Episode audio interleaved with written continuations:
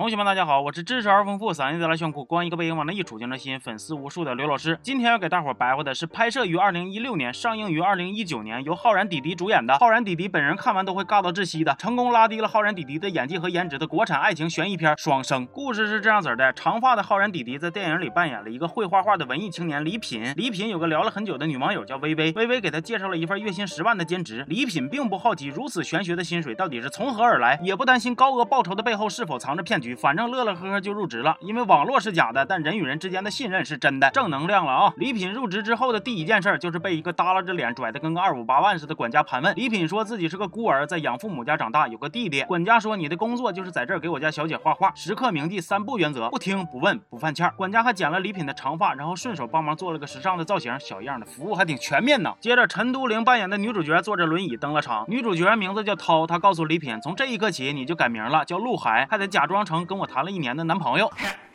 李品听完当时就急了，说那可不行啊，我是正经画画的，卖艺不卖身呢。然后他就入戏了，哼。男人李品成了陆海之后，就开始跟自己这横空出世的女票涛聊天。涛说自己的家人都在车祸里丧生了，而陆海这次要画的是他和他姐。陆海寻思这家里不就你一个人吗？涛说对我姐也死了。结果话音刚落，轮椅突然就开始咔咔自己动。但是你们寻思寻思啊，陆海连一个月十万的兼职都敢干，轮椅动两下那还能吓着他吗？晚上陆海照常跟自己的网恋对象聊微信，等他睡了，画面就开始不断的切换，搭配诡异的音乐，营造不明所以、莫名其妙的恐怖氛围，来敲打观众的膀胱。这家伙给我敲的呀！陆海海和涛的相。处模式也非常的暧昧。涛说：“哎呀，你笑起来可真可爱。你初恋是啥样的呀？喜欢啥类型啊？看妹子第一眼看哪里呀？”陆海听完微微一笑：“你这个呢，算勾搭我吧。女朋友呢，第一步要先加好友，扫下吧。”看着没有？别瞅人家岁数小，撩妹小套路，人家心里都跟明镜似的。涛说：“我想好好看看你。”陆海立马就深情注视，注视桌，注视桌。轮椅又开始作妖。但凡心智正常一点的人，肯定都能看出来轮椅有问题了吧？哎，咱陆海就是不往深了寻思，他照常白天给涛画画，腻腻歪歪；晚上跟微微网聊，腻腻歪歪。这期间还逐渐收集到一些信息，比如陆海其实是姐俩小时候的好朋友，而涛的姐姐叫烙，会画画，会弹琴，是个大才女。管家是个你干哈他都得管的暴躁老姐等等。而且他还发发现一个重要的事儿，涛似乎。有重病，医生说要尽快手术。那是啥病呢？人家不说，他也不问。他一边担心好奇着涛的病，一边沉迷欣赏着唠的话，一边又不断跟微微示好表决心。这家伙都不够你忙的了啊！陆海甚至还因为看唠的话太入迷而做春梦。梦里他走进一间漂亮的房间，一位美丽的女孩正优雅地弹奏着浪漫的乐曲。第一次微信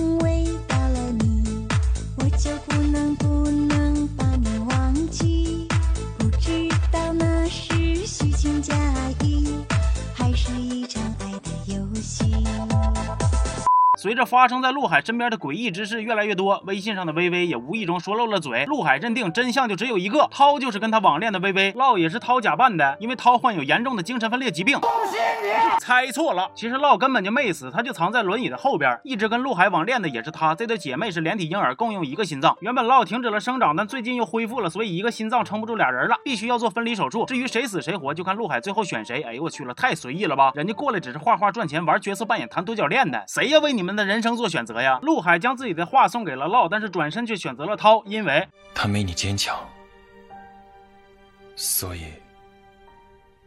我想留在他身边保护他。哎呦我的老天鹅呀，这是啥渣男语录啊？要不咋说网恋都不靠谱呢？老不能接受这个结果，涛抢走他的心脏，抢走了生命，甚至还要抢走爱情。凭什么？赢了比赛的涛却说：“你不要再怪他了。”啥玩意啊？你姐怪的不是你吗？最后烙发狂，想跟涛同归于尽，结果陆海不知道从哪嘎突然窜出来，被撞飞了，血流成河。原来这轮椅才是全片的最强输出。我本以为啊，前头铺垫了那老些，结尾应该会有啥隐藏的大阴谋，比如之前死去的陆海就是李品的亲弟弟，李品接触这姐妹俩就是为了复仇啊，或者姐妹俩高端腹黑。演这一出戏就是为了搞死李品，用他的心脏啊！结果你们猜结局是啥？结局就是男女主角全都啥事儿没有，他俩一个人出了那老些血，一个刚做完分离手术，却全都精精神神、结结实实，最后深情相拥。海涛终于合体，沈梦辰看完都哭了。就这个片子，打着悬疑的旗号，玩着恐怖烂片的把戏，什么悬念秘密，除了男主谁都蒙不住。男主角网恋，恋一赠一，最后居然把赠的那个留下来了。哎呦我去，啥也别说了。行了，这期就说到这儿了。我是刘老师，咱们下期见吧，啊。